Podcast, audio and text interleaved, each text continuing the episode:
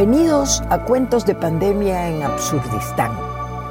Soy Isabel Saad y en los meses de confinamiento he decidido hablar sobre lo que escucho, conozco y constato. Absurdistán es mi país, Ecuador, pero bien puede ser cualquier otro salido del realismo mágico. Acompáñenme cada miércoles y hasta que haya pandemia y cuentos que contar. La primera temporada cuenta con un personaje de ficción, el cabo Tuapanta, que desde la visión sencilla de un ciudadano de a pie nos brinda el testimonio de lo que tristemente pasó y sigue pasando.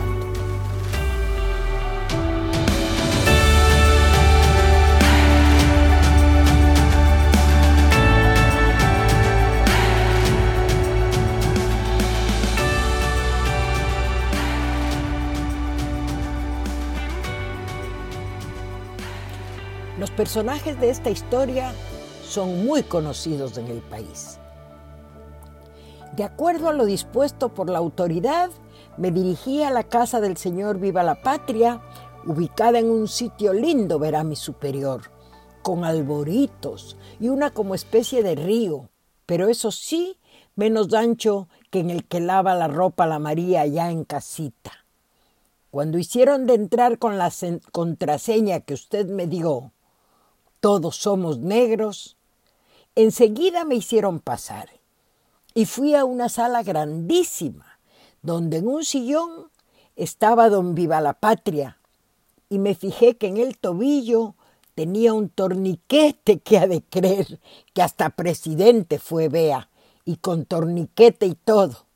Bueno, por todo lado corría gente llevando cajas y cajas y que me pusiera a contar frascos, me dijeron. Pero como usted sabe, jefecito, yo solo cuento hasta diez mil. Entonces ya me perdí. Que no importa, dijeron, que ayude a poner cajas en bodega. Virgencita del quinche, qué bodega para grande. Dijeron que sucursal del Seguro Social era. Entonces me dio tristeza porque me acordé que la Lupe buscaba una pastilla para el taita y como no hubo, murió nomás. Aquí era de haber pedido, vea. Bueno, ya sabe cómo son los monos. Todos gritaban y corrían y yo medio perdido mismo estaba. En esto entró un gordito, que era hijo de don Viva la Patria, y dijo que trajeran máquina para billetes. Máquina para billetes, pensé. Qué cosas que inventan los patrones, vea. Pusieron máquina y trajeron costalitos de billetes que era de no creer.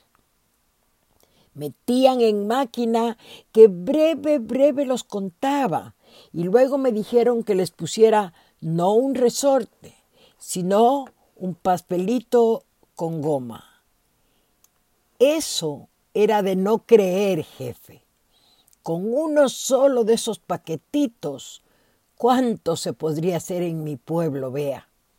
Y la pila de paquetes crecía y el gordito estaba feliz, que eso era hacer patria, no como los cojudos que los molestaban, dijo y el señor Viva la Patria reía las ocurrencias del gordito que de creer.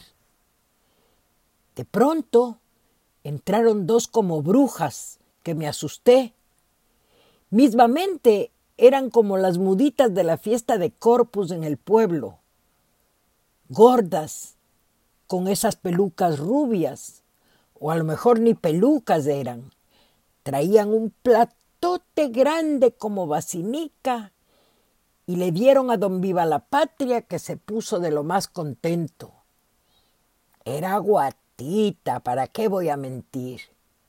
Unos negrotres trajeron una olla bien grande y a todos repartieron. Que para eso todos somos pueblo, dijeron.